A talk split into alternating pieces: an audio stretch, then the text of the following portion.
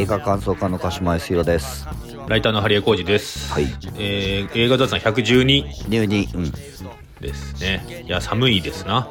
急にねあのーあったかいのがずっと続いてすげえ暑かったからあんま寒くなんないのかなと思ったらこんなに寒くなるんだったらねもうちょっとググラデーションで寒くなってほしいもんだよねだからもう、あれですよね。あの、暖冬になってるんじゃなくて、うん。あの、寒くなる時期が後ろにずれてるんですよ。うん。でもそのさうん。急に寒くなるじゃん。あ、急には寒く。前前触れも前触れもなくさすげえ寒くなったじゃん。いや、いや、そうじゃなくて多分、うん。あの、今年12月の中盤ぐらいまで全然暖かかったじうゃないですか。んうん。で、うん。いもう一段階そこから寒くなって、うんで、最近、先週末、1月中旬ぐらいからまたもう一段階寒くなったんですよ。そうそうそうだから実はグラデーションがあって、あああるっちゃあんのかあるんですよ。でも、みんなその、12月ぐらいに一段階寒くなったところがそこだと思ってる。はいはいはいまあこんなに寒くなると思わなかったってことそう。暖冬だと思ってるけど、でも本番、今もう冬って1月終わり、1あ確かに月中盤からが冬なんで。で、2月3月寒くて、4月からやっと春みたいな。嫌だそうなんか感じ。まあ寒いの嫌なんだよね本当にまあ寒いのは嫌ですよ。んいいことがない。いいことないね本当にだから、その、ね今北海道の留萌とかがめちゃくちゃ雪降ってるみたいですけど、ああそうなんだ8時間雪かきしてるってニュースで言ってました。すごいじゃん 仕事じゃんいや、本当に。これだでね、やっぱあの、北海道はあの生産性が低くて賃金が 低いとか言ったらね、めちゃくちゃムカつきますよ。働いてるからねね、働いてま生きるためにそう、ね生きるためには、超、いや、雪かきしないと死んじゃうからっていう話ですか 確かにら。はい。でもさ冬ってさ、本当に生きづらいからうん。みんなさ正月休みにしたりとかさクリスマスみたいなさ、イベントやってさ、うん寒い冬を乗り切りましょうってさしてたのにさなるほどね。少しでもね。そそんなに寒くない時期にそれやっちゃってさ一番寒い時期になんもねえみたいなことになってそうそうそうそうそう。だから、こ今やっぱり2月が一番寒いですから。で、2月って一番なんもないし、休なんみもねえから。家に引きこもるしかないの、いや、ほんとそうなんだよな。だからイベントやんなきゃダメなの2月3月また2月こそやっぱりね、祭りみたいなことをやっていかないといけないのかもしれないですよ。死人が出そうだ無理して死人が出そう。いやーね、前回パーフェクトデイズをね、やりましたけども、やはり、まあ、鹿島さんはね、かなり、あの、好きということではい好きっていうかあ、まああの映画的魔法がさ、うん、うん。その映画のテーマとか意図に関わらずさすげえかかってるからさ、やっぱそ,、はいはいはい。そそこはやっぱりこうちょっと否定できないところがうんうんうんうんある。うん。まあ、そうですよね、確かに。だからそこと問題え？こんなこと言われてんのっていうことが両方同居してて両同居しててあね。そで、どうして私はまあ、そこは全然やっぱ引っかかるなっていう。うんうんでもやっぱりあの、うん。ハリエが引っかかる視点から見てるものことを言ってて俺が映画的魔法がかかってる視点からものを言うっていうねそうそうそうそうそう。両側から話したよねでもやっぱそうなるとあれですよね。これ基本的に大絶賛映画でいろいろでもまあ引っかかるとこあるよね。って話をするとみんなすごい喜ぶなっていやいうコメントも多かったところではありです。コメントとかツイッターの反応も多かったですけども、えーコメントいただいてまして、ジジさんですね。はい。楽しいレビューありがとうございました。はい。江本時生と解雇趣味のレコード店の帰りに車内で思い出し笑いするシーンは、うん。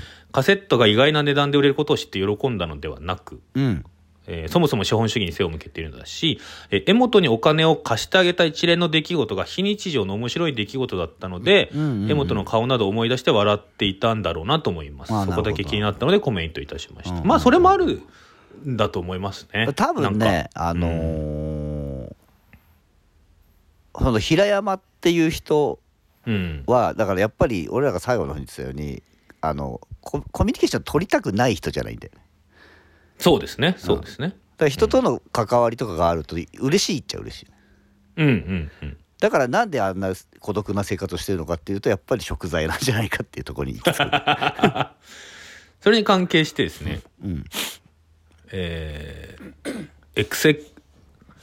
XXXXX さんお二人の感想をとても面白く拝聴いたしました、はい、私はこの映画は平山の過去を描かなかったことが良かったと思いました、うん、そのことによって最後の平山の涙に多彩な解釈をもたらした点が素晴らしいと思いました、うん、それにこの平山の過去の部分が学生運動であるとか要は出資者である資本家を暗に攻撃しうるような内容であり得るのが面白く非常にシニカルに感じました、うん、そうなんだよね。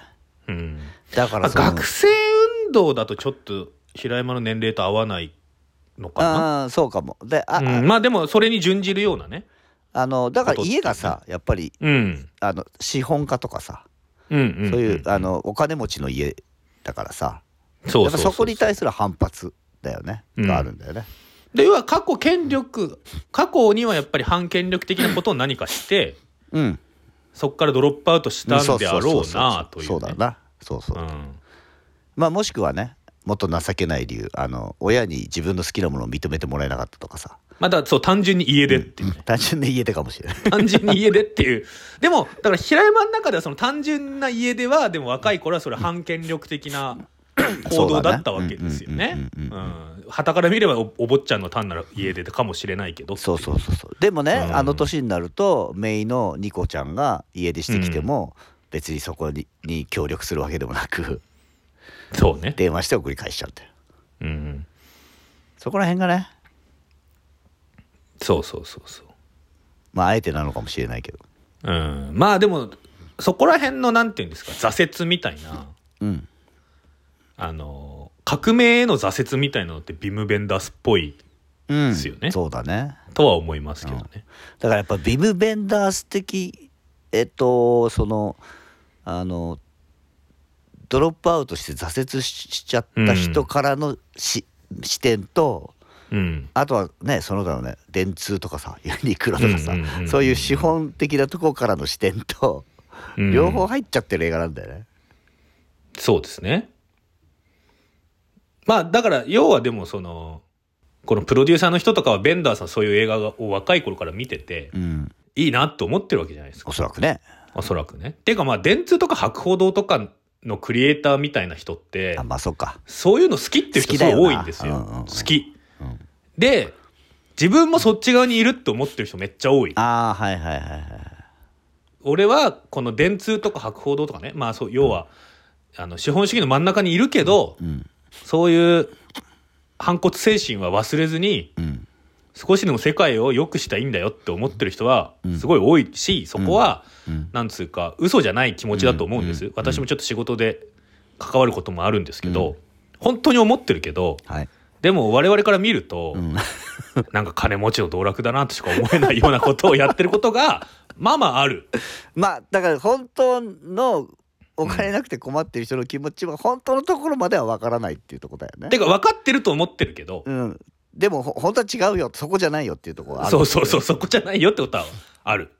でもその人たちに悪気はないまあそうだね。そう。だからまあまあまあだだからこの「パーフェクト・デイズ」って映画が美しくなってるのはそこもあるんだよ、いやそそこなんだと思いますだからそこのそう。とこ見えてないところがね。そう。悪意がなく見えてないところがあるから美しいところだけが切り取られてるっていうのはあるのよ。いやでもそうなんだと思うんですよだからやっぱりその貧乏人を笑ってやろうとかは一切思ってない、うん、だと思う。あとまあよくよく考えたら、映画っていうのはお金持ってる人がいないとできないから、まあそれはそうなんですよ、ね、構造的にはこういうものなんです映画こういうものなんですよっていうところではあるけどでもやっぱりその悪気がないからいいのかっていうそう。だからそう。問題はあるよってこと問題はあるよってことなんですよね。うんえー、八木佐橋さんからもコメントいただいてます。はい、思ったことをみんな言ってくれた感じ、パーフェクトっていう コメントいただき ありがとうございます、ありがとうございます。はい。あとあの、ああなたのパーフェクトデイズを送ってください。ねのちょっと適当に言ったら送ってきてくれた送ってきてくれた方がいます。えー、休憩さんっていうかですね。はい。えー、鹿島さん、ハリエさん、はじめまして、休憩と申します。いつも映画雑談の配信楽しみにしております。はい、前回のパーフェクトデイズ会の配信を何気なく聞いていたところ、俺たち、うん、私たちのパーフェクトデイズを送ってくださいとのことで、ふと自分が当てはまるかもと思いメールさせていただきました。はい、自分は都内在住の一人暮らしの男33歳です。うん家賃は5万2000円のワンルームで仕事は週3で撮影や編集の仕事をしています映像制作業で月収手取り13万前後、編集も多いので家やカフェでの作業も多く基本的にほとんど一人でいます、はい。自分は散歩と夕暮れのグラデーションの移り変わりを見るのが日課で、ほぼ毎日1、2時間カフェや公園でカレーを食べて本を読み、シューゲーザー系の音楽を聴きながら空のグラデーションを観察し、それを眺め終えた後に銭湯に行って帰って寝るという生活をしております。はい。人生の楽しみを散歩、空をぼーっと見る、音楽に置いているため、それが自分が生きている意味なんだと思って生活しています。は特に沈む夕日のオレンジと夜空の青の間に集中したら見える緑色を探すのが日々の楽しみです。おお、なるほど。また、パーフェクトデイと違うのは自分にはアウトプット先があるという点だと思います。あうん創作行為や作るということを信じている節があり、生活の中で何か、何かアウトプットしたいと思い考えた結果、去年からお笑いの養成所に通い、今は月にくらいでライブに出るためのネタを日々作っています。へえ自分の芸名も休憩だったので、あ、休憩ってのは芸名なんですね。それもあり送ってみようと思った次第です。長文失礼しましたが、俺なりのしがないパーフェクトデイズでした。参考にしていただければ幸いです。これからも応援しています。とのことで。はいこれはリアルパーフェクトデイズ。リアルパーフェクトリアル平山です リアル平山ですね。でもこれリアル平山のこの休憩さんはまだね、うん若いですから33歳。33歳だそうですね。うんこれあと30年経ってこの生活続けてられるかって言ったらこれは厳しいものがありますよいや、でも、どちらにしてもさ休憩さんはさ、まださ夢とか希望とか可能性とかあるわけですよそうですね。ねだからこのままさ、さお笑いとして売れるかもしれないしうん。映像制作の仕事がバンバン入ってきて忙しくなるかもしれないしうん。そしたらこのパ今のパーフェクトイズはできなくなるわけですでも、休憩さんは、なんていうの？すその、上り、上り坂の途中って思ってるわけでもないんじゃないですか？要はこの、30代うんでは、若いっつっても33歳じゃないですか。はいはいはいわかんない。ね。わかん、休憩さんがどう思ってるかわかんないですけど、その持続可能な、うん最これ低ぐらいのこ、これぐらいの暮らし、これなら30年いけんじゃないかっていう。とあーはいはいはいもうあーなるほどこれこのままでうん。そうそうそう。60代に突入したいとで、今週3でしょ？うん仕事が。うんこれだったら60代でもできるっていう感じなんじゃないですか。確かに。平山山よりきつくないかもしれないね、そうそうそう。でも分から分からない。だから休憩平山と違うのは休憩さん自分でも言ってるようにこのアウトプットしてるとこでしょ？そうそう。で、そのアウトプットが、要は、売れるためのお笑いとかじゃなくて、うんうんうんうんうん。なんつうんだろうな、あの、変にならないためのアウトプットっていうか、ああなるほどね、うん、狂っちゃわないためのアウトプットってあるじゃないですか。あります ありますけどこれめちゃくちゃあるじゃないですか。いや、だから、わかんないですよ。休憩さんの、どうどう思ってやってるか分かんないから、と思ったそこ私はこのいただいたメッセージの行間うんを想像してるだけですけど、でも、それすごい大事なことで、やっぱり。はいこのアウトプットが、まあ、コミュニケーションだったりする人もいるわけじゃないですか。だ一人者だけど、飲み屋とかで、軽くコミュニケーションを取ることによって狂わないようにしてるとかね。はい平一山じゃない人でそう。平山はでもそこも、うん。ちょっと遮断してるから、ある種。うんうん。だからちょっとその、食材に見えてくるんですけど、はいはいはい、うん。食材ではないから、休憩さんは。もっとその、健やかにね、うん。はい。本当の意味で健康的にこの生活を持続させていくためにやはりアウトプットだろうと。うん平山さんはさうん。例えばさ、じゃあ友達と仲間と一緒に飲みに行こうぜとかさうん。まあお笑いなんかでやってたらあるでしょそういうこと。あ、あるでしょうね。とかさあと、ん。なんか女の子に告白されたとかさ、うん。と。かそういうのがあったらさ全部シャットアウトするつもりなのかな。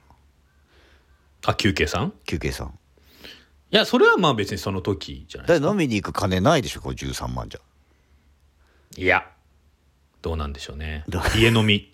家飲みじゃない？うんまあまあ俺らがあの20代でバンドやってた頃とかもうん。まあみんなあの持ってるやつに借りて飲み行ったりとかそうそうそうそうそうそう。アコムに走ったりとかしたからね 金ないのにね、CD 売ったりね。うん、それで飲み行ってたからね言ってた。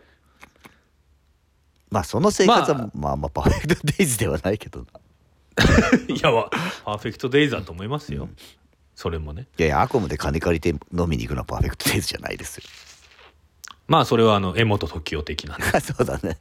そっちの方。そっちの方だね。そっちの方ですけどね。そっかなるほどね。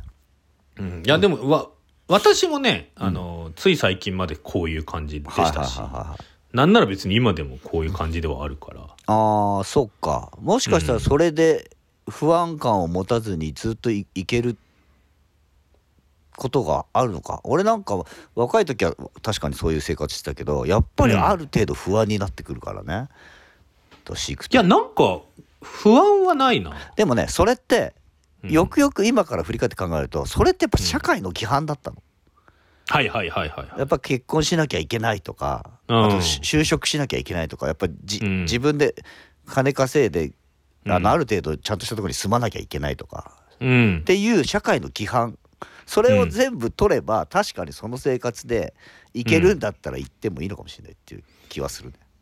そうそう。だからこの年だから年収これぐらいないとやばいとかね、うんうんうんうん老後のためには2000万円貯めないといけないみたいな、うん。老後の資金がありませんみたいなね、そういうのもはい。結構規範ですから、そうなんだよね。社会規範なのでそれを解体するとまあ別にっていうね。うん。まあねまああとはね。社会保障もあるしはい。病病気とかした時になんとかなれば。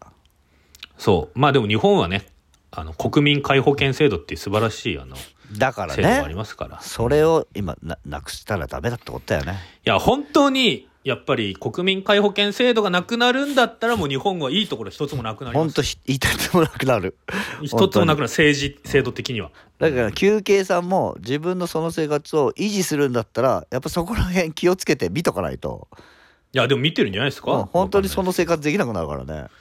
そう本当に国民皆保険制度がなくなるんであればやっぱ私はその海外移住も視野に入れないとなとは思ってますよね。そうね。うん。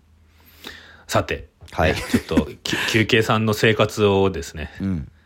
魚にいろんな話をしてしまいましたけども、何度もお知らせさせていただいておりますけど、い、よいよ迫ってまいりました本当ですよ。も映画雑談の会2024ううん。トークイベント、うん。えー今週末1月21日日曜日のお昼はい13時スタートですね、はい新宿ロックカフェロフトで、うん2023年のうん。ベスト映画をみんなでワイワイ語らう会はい。をやります、うん。はい。ゲストはおなじみミュージシャンで文筆家の高橋ひょりさんと俳優の八木幸太郎さんです。はい。はい。えー結構皆さんからもね、えー今年のベスト5のメッセージいただいておりましてこれいうのも紹介しながらワイワイと喋ろうと思います。結構お席は埋まってきているようです。はい。が、ね。まだまだ現はい。まだ現場も多少入れます。はい。ちょっと刀剣出るかどうかはまあ来てもらえれば入れないってことはないとは思うんですけど。あの前回のトークイベントだとねあの当日券でいらっしゃった方が席がなくてあの階段に座るっていう人がいたのでできればあのご予約いただいて来ていただければなと思っております、私ももうベスト10は決めました。あ確定。確定しましたね。俺もね、うん。昨日の順位は決まった。なるほどね。また今日どうなるかわからない。やっぱり見直したりすると結構変わってきますよそうなんだよ。うん。あのーそうなのよ。あまあね。あとさ、うん。あのー X でさ、うん。ソナチネを劇場で見たって人は、はいはいはい。あのー俺らのソナチネ会を聞いて、あ聞いたって書いて書いてた人がいてでソナチネ会さうでこうなんかね松本人志の分析をした上で予言もしてて素晴らしいですねって書いてあって。あ我々の？そうそうそうそう。映画雑そん談のソナチネ会そんななんかやばいこと言ってたかなと思って聞き返したらまあそんな大したことは言ってないんだけど、あまあ今けこれからお笑い界で権力もも持ってるのは松本人志だよねぐらいのことはしか言ってない。あああああであれなんかやばいこと言ってたかなと思って聞き返したらうん。それくらいだったんだけどはいはい。それ聞き返したささうん。やっぱなんかあの北野武映画っていうのの面白さを自分たちで語ってるわけじゃん、はいはいそうですね。そしたらさやっぱ首面白かったなみたいになってさ、この人たちのポッドキャスト面白いなみたいな。人の映画の見方変わるわみたいになっちゃったそうそうそうやっぱ首面白かったな首の順位をもうちょっとどうにかとかもう考えちゃってなるほど、たまたね変わっちゃうんでそうするとそうですよね。ね。いやちょっとね、いろんなこう私もちょっと鹿島さんのベスト10今年は結構わかんないんだよな。あそ予想ができない。うん。うん。私のベスト10もあのもうあんまりわかんないと思いますよあ本は。当。えあのうん。思ってると違う感じになった？いやまあそんなにあいやだからいきなりいきなり怪物を1位にしたりはしてないですけど、ね、まあそれそうだそうそんなそんなあんだけ1位が怪物で2位がゴジラですみたいなことはないですけど。いやあれいくつか入ってくるのはこれとこれは入ってくるかなっていうのはあるはあるんだけどさ。まあまあそれはねあれだと思うんですけどその順位的にね。1位とかは全然わかんないね。うん。ということで皆さんね、ぜひ、えー配信チケットも買うことができますし、はい。えーまだ若干名の方は、えー会場にお越しいただけます。ぜひ予約してください、えっ、とこのポッドキャストの概要欄から、うん。えーチケットを買ったりする、えーページに飛べるようになってますので、はい。ぜひお願いいたします。ということで、えー今回映画座さん112回目は「笑いの怪物」をやります。はい。いやーあのさっきの休憩さんのお便りがさはい。パーフェクトデイズでもあり笑いの怪物笑いの怪物に近い感じもありますいやーでもあのー笑いの怪物ほど差し迫ってはないんいじゃないですか、ね、もちろんもちろん。だからさ あのそこはやっぱりそのひその人人それぞれのその人の性質っていうものがあるので休憩さんの場合はまああれでいけてるけどっていうことだよね。でも休憩さん見てみたらあのよそ行きの星といううん。あのーコンビを組んでらっしゃるようで、はいはいはい NSC 出身ですね。あそうなんですか。あん。学校って卒業してるの？卒業して1年目うん。みたいです。じゃあちゃんとお笑いをねちゃんとやってる人なんですね。いいですよね。でも私もうん。生まれ変わって今22歳だったらうん。バンドじゃなくて確実にお笑い芸人をやってると思ああうそうなんだ。うん。お笑い好きは好きだもんね。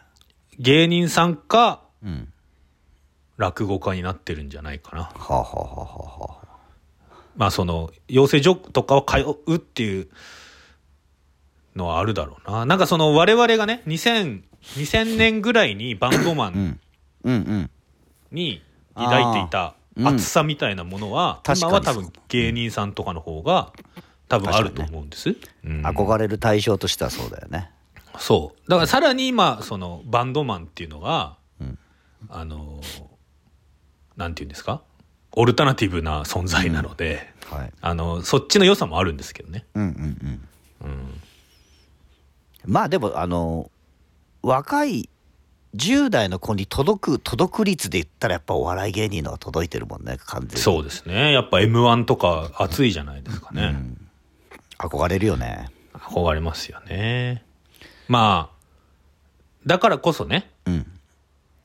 その要は賞というねうん。賞レースっていうものが完全に権威になってうん。でそれを選んでる側の権力が高まる一方ですねっていう話ではありますけども、そうですね。で「笑いの怪物」って映画は土屋隆之さんという、うん。まあえー大喜利？まあ伝説のハガキ職人はがき職人ね。ハガキ職人。っていう言い方自体がもう昭和の言い方だけどさまあね。まあでも今でもね言う言うは言いますよね。そうね。いやまままあのまあ基本的にはメールにそれが変わってるんだけど、まあそうですね、うん。要するにハガキ職人っていうのはラジオにネタを投稿する人。ネタを投稿する人ね、それを職人のようにうん。あのやり続けてる人たちね。そうですね。まあ本当にだから80年代70年代からある言葉ですよね、うん。80年代かなうん。うんまあ基本的には80年代かな。ラジオ深夜そうですね。番組うん。がぜやっぱやっぱ「オールナイトニッポン」とかさああいうの,、がから始まったそうですね。文化って文化だよね。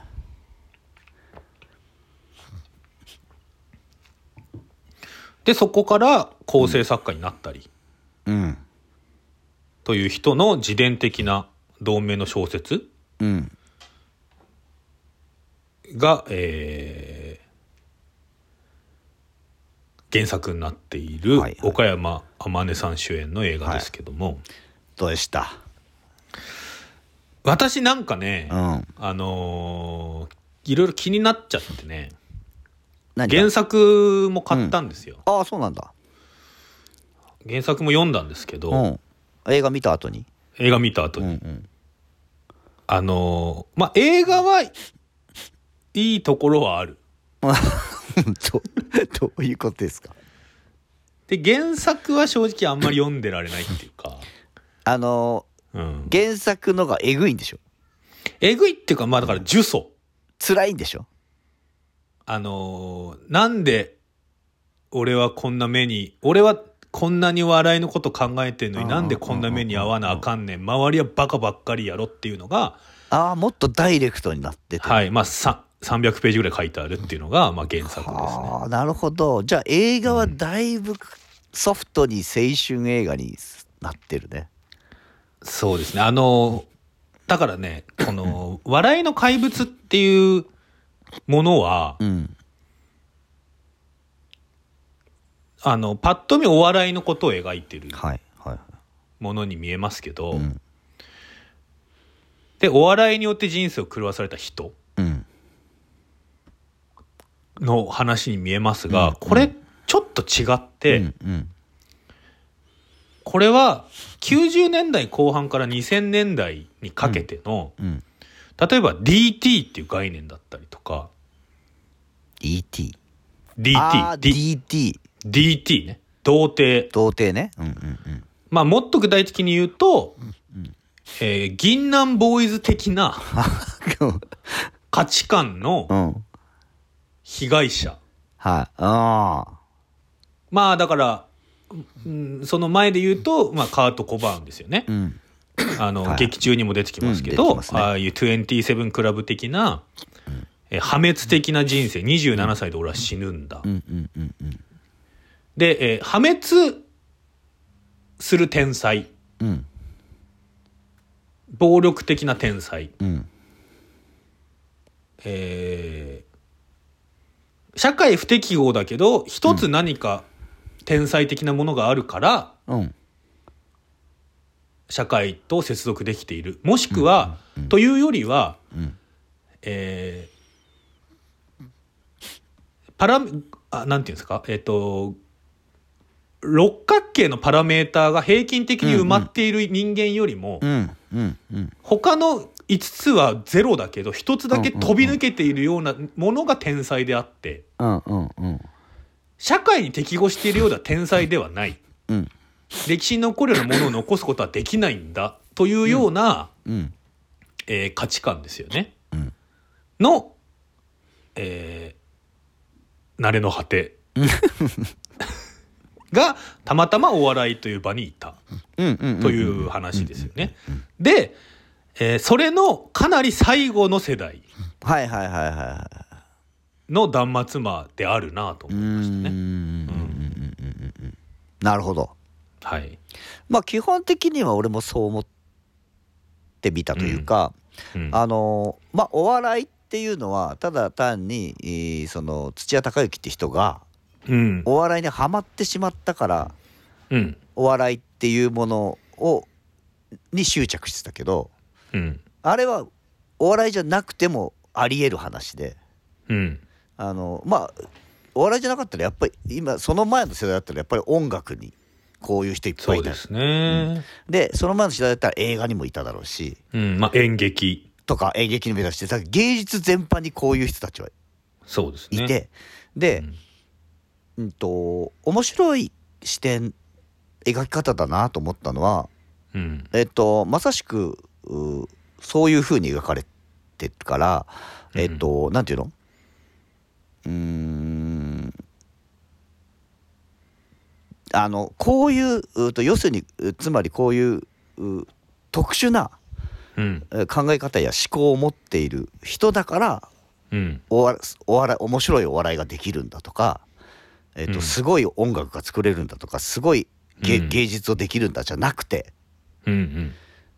ああこういうふうにた例えばこの土屋隆之って人はさ、うん。えー、と毎日あ朝50本の大喜利の、ね、お題を考えてうん。それを、えー、と5秒に1個ずつボケを出していくみたいなことをうん。十何年続けてたわけじゃん。そうですね。でそそれはあの天才だからとかそれができるんじゃなくて、うん。要するにこれしかできない人これしかできないというかこういう1個ハマるとそれしかできなくなっちゃう人。でそうあとまあそうあと自分で決めちゃったからやってるっていうね、あまあそれもあるね。だからでね。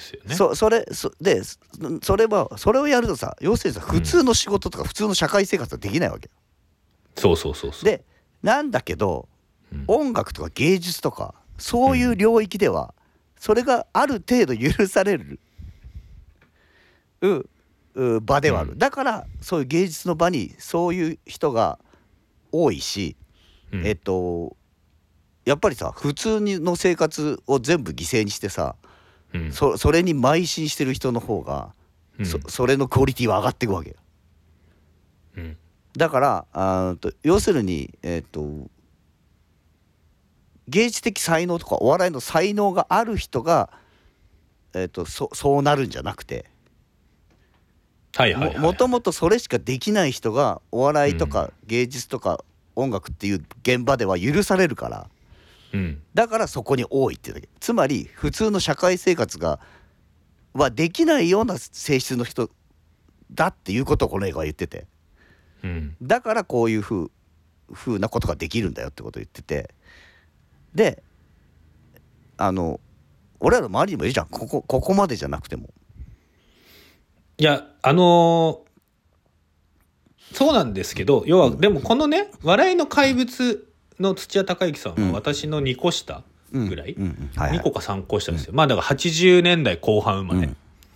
で我々の下の世代ぐらいからうん。いやそのいや結局全部ちゃんとやった方が効率もいいしうんいいアウトプットできるじゃんって話になってきて、なってくるんですよね。うん。これまさにその映画の中で土屋さんがねあのあの菅田将暉さん演じるうん。あの元ヤクザの人に、元ヤクザっていうかまあもう 何なのか分かんないけど、まあ、ピンクっていう人にね、はい。ホストみたいなね。ホストみたいなまあ、説教される説教というか、あのあとまあそのオードリー若林さんがモデルになってるね。はい。まあベーコンズっていう、ん。劇劇中ではベーコンズってお笑いの、えー水なんだっけ？西寺さんじゃね西寺さん、うん。まあ、中野大河さんが演じてますけど、に説教されますけどだからその、好きなことばっかりやっちゃダメ,、ダメなんだから、みたいな。でそのままずはままずこの業界に順応しないと何も好きなことできないよみたいなね、はいはい。あとそのまあ原作の中ではもっと言われてるんですけどそのお笑い芸人がお笑いのこと考えるのはもう当たり前なんだ、うんうん。そっから何をするかうんじゃん、みたいなね、これはもうあの我々世代のバンドマンは、えうん。大森聖子さんに言われてましたから、いやミュージシャンなんだからあのメメジャーデビューする前の大森さんは本当にあの,、うん。あのミュージシャンなんだからいい曲書くの当たり前、うんうん。でいい曲なんてすぐ書ける、でそっからそれを広げたり売るためにどうするかっていうのを考えるじゃないの？って言われて年上の男性バンドマンたちが全員シュンとするっていう。光景を私は何度も見見ましたけど、うんうん。まあそういう世代になっていくわけじゃないですか。うんうんだからなんか社会不適合なのがアーティストの条件じゃなくて。いやそうなのよそうなのよ。っていうね。でだからおうん。うん、そこにロマンがあった最後の世代。あの話あこれだねだからねそこが難しいとこで、うん、とそこにロマンがあるというふうに取るのはうん。こっち側じゃない、見てる側の問題じゃんいやでも俺書き方最後の書き方がやっぱりそうなっちゃってるなと思うんですよね。映画のラストってこと？映画のラスト。うん。あの要は「でもやるんだよ」の終わり方じゃないですかこれ。俺あれあそこはね、うん。ちょっと違う風に思っててうん。えっと壁家のさ壁にさずっとうん。ネタが出ないから頭打ちつけてさうんうん。で、壁がへこんでくるじゃん。はいはい。で最後さ最後のシーンでさうん。その壁ををこう穴開けちゃうじゃん向こうまで。うんうんうん。でさあの穴開いたらさ隣の部屋が見えてさ「しょうもな」って言って終わるじゃん。うん。あれって要するにえっ、と壁を打ち破ってえっ、と、そしたら壁を打ち破った向こう側には何か輝かしい未来とかうんうんうん何かがあるんだと思ってたら打ち破ったら現実の隣の部屋があったっていう。でそこでちょっと気づくというかそれでし,、うん。しょうもなって言ったんだと思ったんだよ。うん。だからあそこはだからでもやるんだよじゃなくてうん。やっぱりげ現実っていうものを踏まえないとうん。この先生きていけないよねっていうことを言ってると思った。うん、なそれは分かるんですよ。だからそのあれが要はねだからその壁に穴壁がへこんでる段階では真っ黒で、うんうん。要はそこに吸い込まれるような感覚もあったわけじゃないですか、でもそれを本当に打ち破ったっていうか その壁をどつき続けたら隣の部屋に通じちゃって、あったのは別に真っ黒な闇でも何でもなくて、うん隣の部屋だよねっていうのはすごいわかる。でしょうもなっていうのはすごいわかるんですけど、だったらしょうもなで終わらないといけないと思うんですよ。しょうもなの後に書き始めちゃうからまた。そう。だから、うん。あれは俺はだからあのそのさ、えーえーその90年代的なうん。あのそそそっちのがすごいんだとかうん。っていううふうにまあ土屋隆之さん自身もそう思ってるかもしれないけどうん。でやってっても成功しないじゃない最後まで。この映画って。し。ない。うん。だからそそこがね新しい視点というかうん。だと思ったんだけど、うん。要するに土屋隆之さんって人はうん。本当にあれしかできない。うん。で、えー何度も、まあ、助助言もされてうん。でフフックアップもされてるのにうん。裏切るようなことしてしまうじゃん。うん。でもうう裏切ってしまったっていう負い目も自分の中にあるじゃん。うんそれでもうどうしていいんだってなるわけじゃん。うんだからあれしかできない人ってい本当にいるんだよ。で、あれしかできない人がだた多分音楽の世界でも芸術の世界でもうんあそこまであれしかできないと体制はしないのっうんうんていうことをこの映画は見せてると思ったなるほどね。の、うん、だからそこが今までのそういうものとは違うなと思って。ででねえー、とそれが青春映画になってるなと思ったのはうん。多かれ少なかれ思春期の時って思春期とか、うん。まあ、若い時って夢を持っててうん。で、えーでも何者でもない人ってうん。自分がどうにかなるんだと思ってなかったらやっていけないわけじゃん。うんだから多かれ少なかれあのマインドにはなってる。うんうんで、えーそれがどどこで折り合いをつけるかっていうことになってくる。うんで年を取ってってやってってああもう俺才能ないなと思えばある程度のところでやめるし、才能なくてもじゃあじ自分の楽しみのためにやろうって変換する人もいるしうんうんあとはもっと早い時点で、まあ、今成功してた人たちみたいに自分の思ってることとは違うんだけどまあこれもやんなきゃっていうふうに方向転換するか。うんうん。要するにえっと花からセンスとかうん。ちゃんとうものすごい才能だから土屋隆之って人は俺は天才ではないと思う。うん。才能はある程度あったと思うけどものすごい天才。まあ言っちゃえば松本人志とかよりは全然天才じゃないと思う。うんうん。であのなんだけど本当に天才だったらああのマインドでいけたかもしれない。周りが、うんうんうん。周りがこうちゃんとやってくれて。うん。でも本当の天才ではないからどっかで折り合いつけないとその上にはいけない。うん。であのその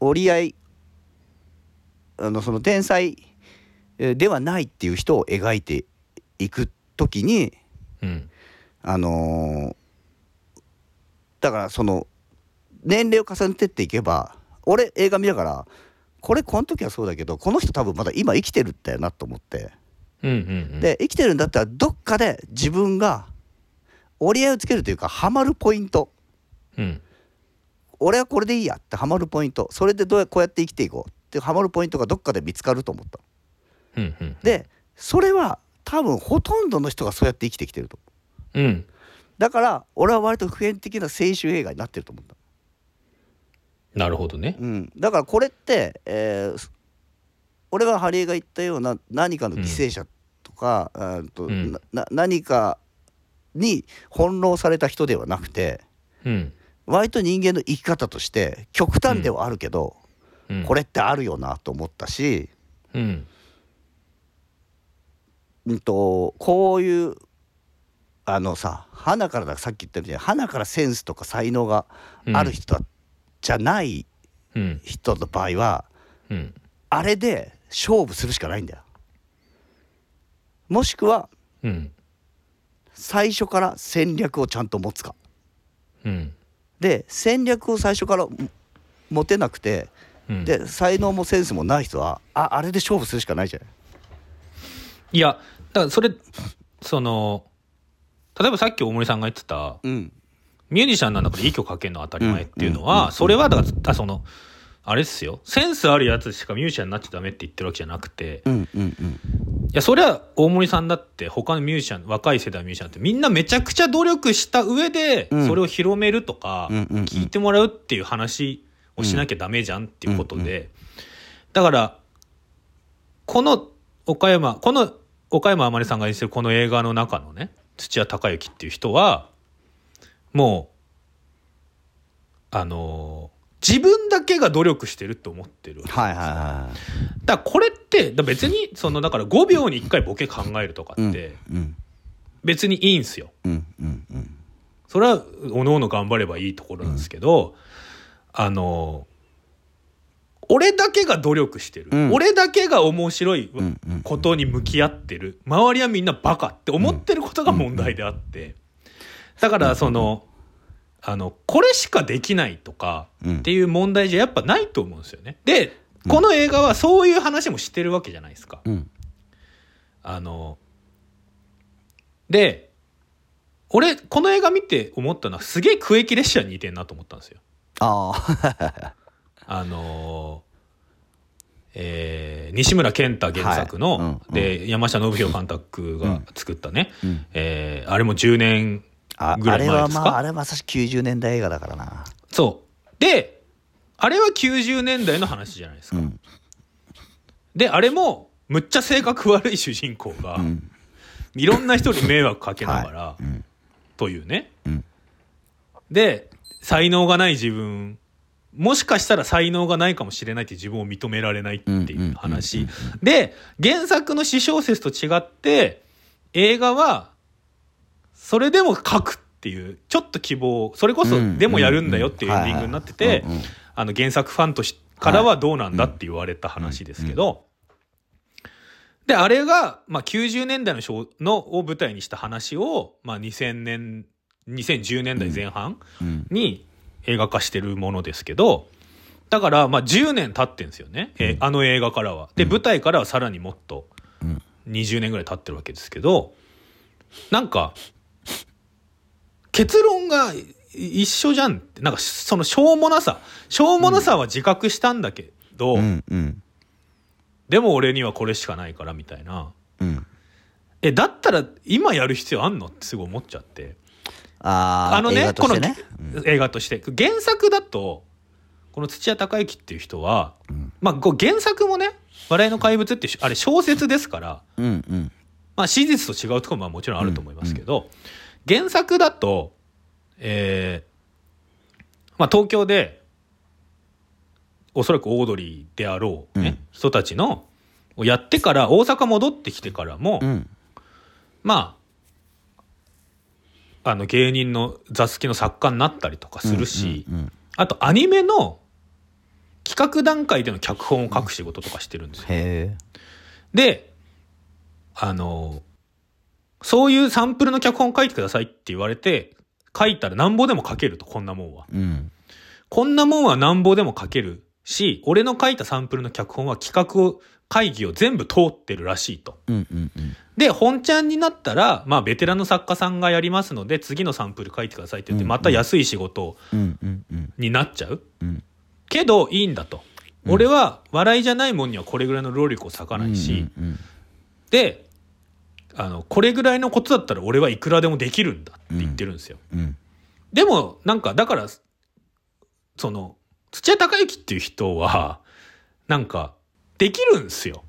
うんで、できる人間になってるわけじゃないですか。で、なんか、その、なんか、じゃあそこまで書いた方が良くないと思って、映画でも。うん要ははいはある種の、うん。やりたくない仕事もやるようになったいうんうんうん。土屋隆之っていうのを、うん。か書かないと、まあななんか、うん、なんかその、うんうんうん区域列車から進歩がないじゃないか。なるほど。あー。あーなるほどね。ああうん。まあでも俺はそこかか描かれなくても最後のあそこでそうなんだろうなとは思ったけどね。だってこの人まだ多分生きてて多分やってるはずだから、うん。まあ落ち着くとこに落ち着いたんだろうなとは思うし、うん。あとまあ、えっと実際にはね、うん。土屋隆之さんは、あの、新作落語の台本書いたりとか、うん。らしいね。うんあと吉本新喜新しい劇とかもね、そうそうやってるらしいあと新しい小説も書いたりしてますけど、あとさ、えーキングオブコメディとかジョーカーとかとさうんうん比べられるけど、お俺は明らかにそこ違う。うん。うん。と思ったのは、土屋隆之って人はうん。お金も欲しくないしうん。有名にもなりたくないしうん。あの自分の名前を売りたくもないのよね。そうそうこの人本当に単純に面白いお笑い自分が思うお笑いがうん。できればいいんだよね。うん。でそれ以外のものはやりたくないんだよ。うん。でそこがあとやっぱり今までのとは違うかなと思って。要するにさ、うん。売れるためとか生活するためにはそういう人との付き合いもやらなきゃいけないけどそこうん。別にいいって言ってんだもん。うん。でおおあの自分は、うん、とそういう自分が正しいと思うお笑いをだけをやれればいい、うん。それをやってって30歳ぐらいで朽ち果てればのが目標だって言ってる人だから。うん。だからやっぱりそそこ俺だからね割とねえーまあ多分この人ある種のあの脅迫症とかさ。うんうん。そういうものが多少ある人だと思うんだけど、まあちょっと何とも言えないですけどね、うんうんあの要要するに、まあ、そそういう普通普通にのの一般の生活とかがちょっとやにしづらい人だと思うんだけど、うん。あのそういうううなんていうのかな。そのそこら辺をこうこうぬぬ抜いてかん考えられちゃう人というかうんでそれってさみんな若い頃はその考えあるじゃない？うんでそれでいけちゃう多分いけちゃう人っていうかななんだよね。で、まあ、実際俺の周りにもいるしうんそういう人いまだに。うんだからすあのそれでしかできない人ってたいるのよ本当に。いやいるけどなんかそれをなんかいいるっていうかねな,、うん。なんつうんだろうな。いやなんかなんつうんだろう。あのーなんかそれを良しとしちゃいけないわけじゃないですかあーあだから俺よしとしてないのがいいなと思ったんだよね。うん。いやなんか俺はその結構だからずっとかっこ悪くね、うんうんうん。描いてるわけじゃないですか。ずっとかっこ悪く描いてるから終わり方もかっこ悪く終わんないといけないって思ったのにうんうんうん。また書き出しちゃったから やっぱり。なんかうー。んもっとそこにかっこ悪く終わるんだったら本当にかっこ悪く終わんないと意味ないそこに希望があるるよみたいな終わり方そうそうそうそうそう。やっぱそのしょうもないこの世の中でもやっぱり書いていくんだよみたいな。あーあ俺全然違う捉え方したなラストはあそう。お俺それでもやあのやめようとしたら死のうとしたじゃない？はいはいはい。でもうやややめたいと思ってんだよ、うん。もうこんな辛いことなのやめたいと思ってんだけどうん。で死のうとまでしたのにやっぱ書いちゃうっていう業っていうかさ、そうだからその業ですよ。だから業うん。でやっぱこの人これしかできないんだなっていう、なんかやっぱその業をうん。書いちゃうとうん、業を業を肯定しちゃうとってこと？そう業をラストに持ってきて、うん。でしかもなんかそっから書き始めたらなんか書き始める時の岡山天音さんがめっちゃいい顔もしてるし、でそこでなんかアップテンポの曲バーンってかかったら、うん。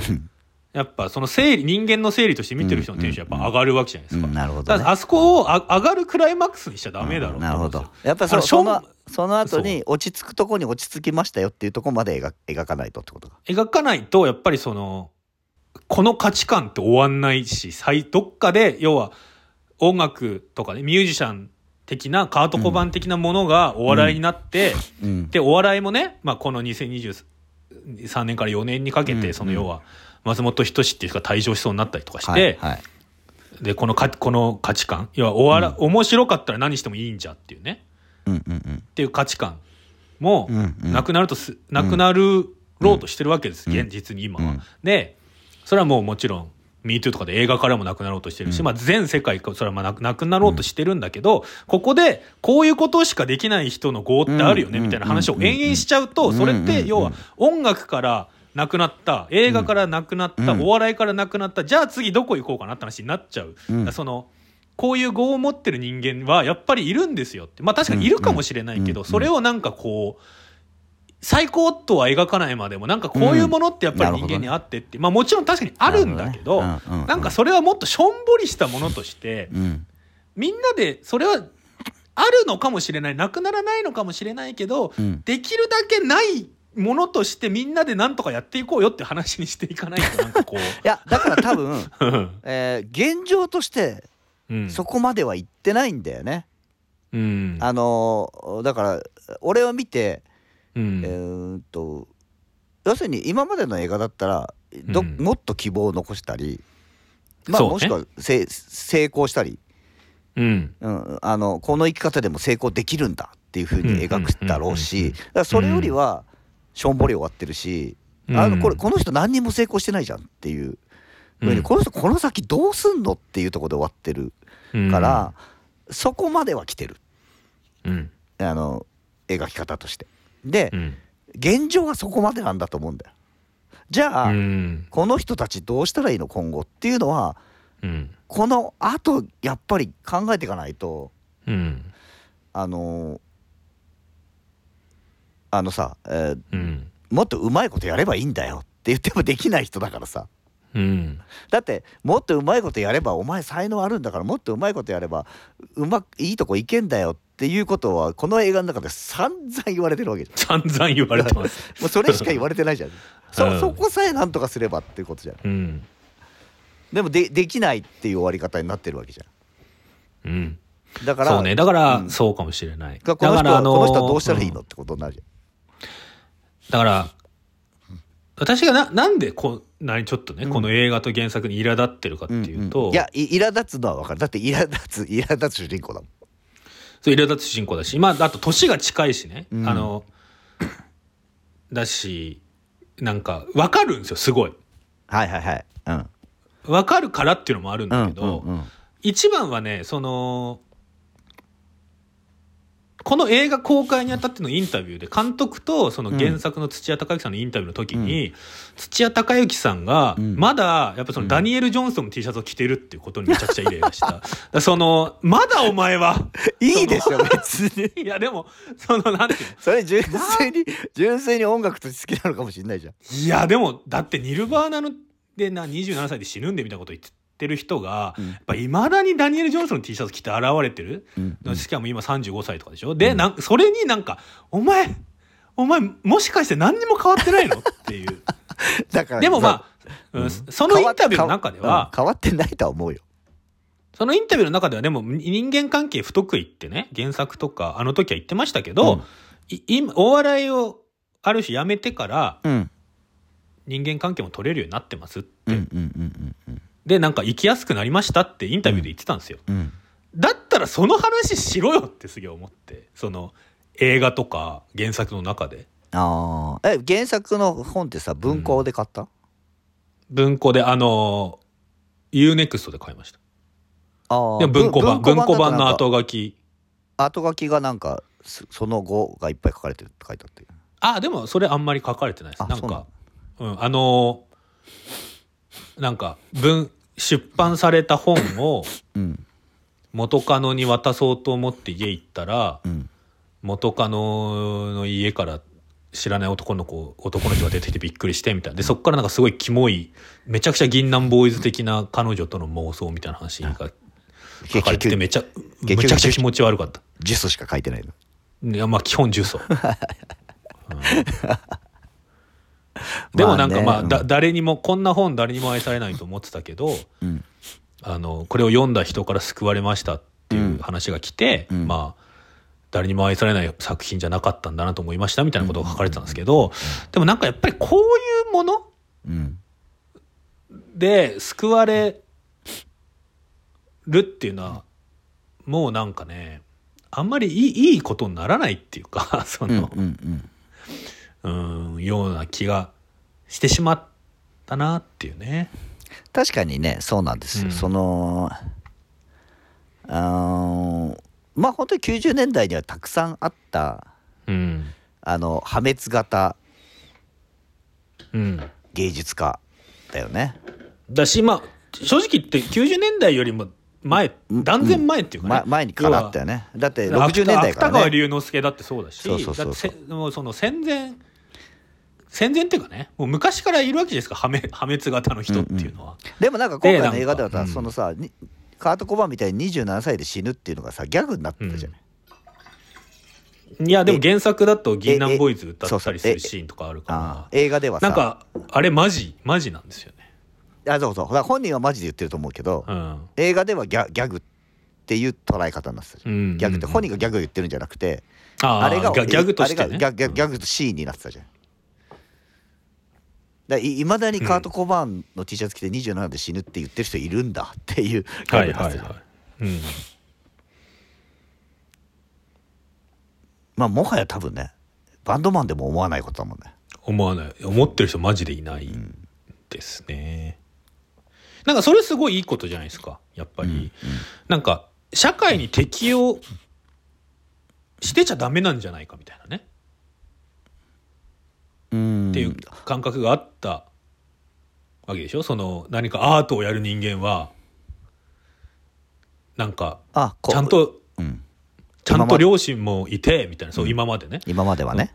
ちゃんと両親もいて何不自由な生活をやってきたらアーティストになれないんじゃないかみたいな、いやそんなことないじゃんっていうのはもう今もうみんなそんなことないよっていう話をしてるのに、なんかでこの土屋隆之さんはあれじゃないですか。やっぱりその普通の時間を過ごす暇ないねんみたいなね。うんうんうんうん。うんなんかそのうん。でまあ実際そういう人いるんだろうけどいるしあとねやっぱ俺がこの映画その今までと違う感覚で描いてるなと思ったのは、うん。やっぱ周りのリアクションをうん。ききっちりやってるところっていうかうんうんあのそうそうそういうさ土屋隆之さんがそういうことを言うとさ「え？っ?」うん。ていう周り反応するしさ。うんうん「なんだよお前」って反応するしさ。うん。だからそこら辺をちゃんと描いててだからえっと俺多分この映画を見てこの生活に憧れる人っていないと思うの。いやそれはそこまでだとは私も思わないですけど、だからうん。いやーこれ地獄だなって思うと思うのね。うん。こんな地獄なだってさあとさそもそもさこのいくつかのエピソードっていうのはオードリーの「オールナイトニッポン」でうん。話されてたのよ。うん。でそれはお面白いエピソードとして話されてた。うん。でそれを知ってる人とかそその話を聞いてる人だと土屋隆之さんに憧れる人はいると思う。うん。でそそうやってネタも取り上げられて、うんうん。しかもプロの芸人から来て一緒にお笑いやろうよって誘われて、ああある種さシンデレラストーリーじゃない？そうですね、うん。まさにまさに。でその裏側を描いたらこんな地獄だったんだってなるったら、憧れてた人もいやこれはちょっと無理だわってなると思うのね。うんうんうん。で俺は割とこの映画にはそこのあの需要があるというか、うん。うんそこが俺主のテーマなんじゃないかなと思って。うんうんうん。なるほどね。うん、だそそぜ全然あのよく描いてないもん。この人のこと、うんうんだってやっぱり映画見てたら最初の方はこいつ無理だわってなるもん。うん。なんかねいやもちろんよく描いてないんですけどなんかねだからよくは描いてないけど、わかりますよ。その特に年齢も近いっていう。でうん。え多分うんとお同じようあの同じようなっていうかさおまあ音楽とお笑いとは違いはあると思うけど、うん。まあなんか表現したいっていうものがあってうん。でもであってお同じような年齢で同じようなカルチャーで育ってきたうん。のに俺はもうちょっとうまくてやれやれてんだぞっていうのは分かりますよ。まあうまくやれてるっていうか他人に迷惑そんなにかけんなそうそうそうそうそう。そう、うん。そのくらいできんだろっていう気持ちは。そうっていうぐらいの、うん。ですよね。まあなんだからそうですね。実際に周りにいたら本当に説教説教っていうかなんか、うんうんうんうんうん。その、うん、でもねあの、まあだからあそういう意味でね、うん。まあ、結論としてあれですよね。そのこの映画を見てどういう気持ちになればいいんだっていうか。そうそうそうね。もうだから土屋隆之みたいな生き方してる人ってダメダメじゃん。ダメじゃんっていうかそのた土屋隆之みたいなこういう、いい生き方はしんどいし周りにも迷惑かかるし、うん。け全然褒められたもんじゃないよねっていうのはうん。もうなんかそれこそ10年前10年前は言い過ぎでももう56年前ぐらいにはもうそういう話で結論が出たよなみたいな、うん。うん、だからそうですね。なんかちょうどちょうど論点が古い。うーん。まあまあ、あのーまあ、原作が出たのもその最近ではないじゃないでしょ。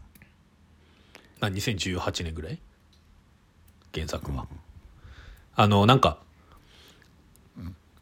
なんかナポレオンの話だったらまあそういうこともん。昔は嫌ですねみたいなさ面白みがあるんですけどなんかちょうど古くてなんかえいつ今だにこの話してんの？みたいな気持ちになっちゃうっていうのがあるかもしれない。とは違う明後日が見えてきてとても良い気分で眠ることができた。The building gets! まだまだ昨日明後日のようには俺を解放してはくれず死ぬまでに一度は宇宙旅行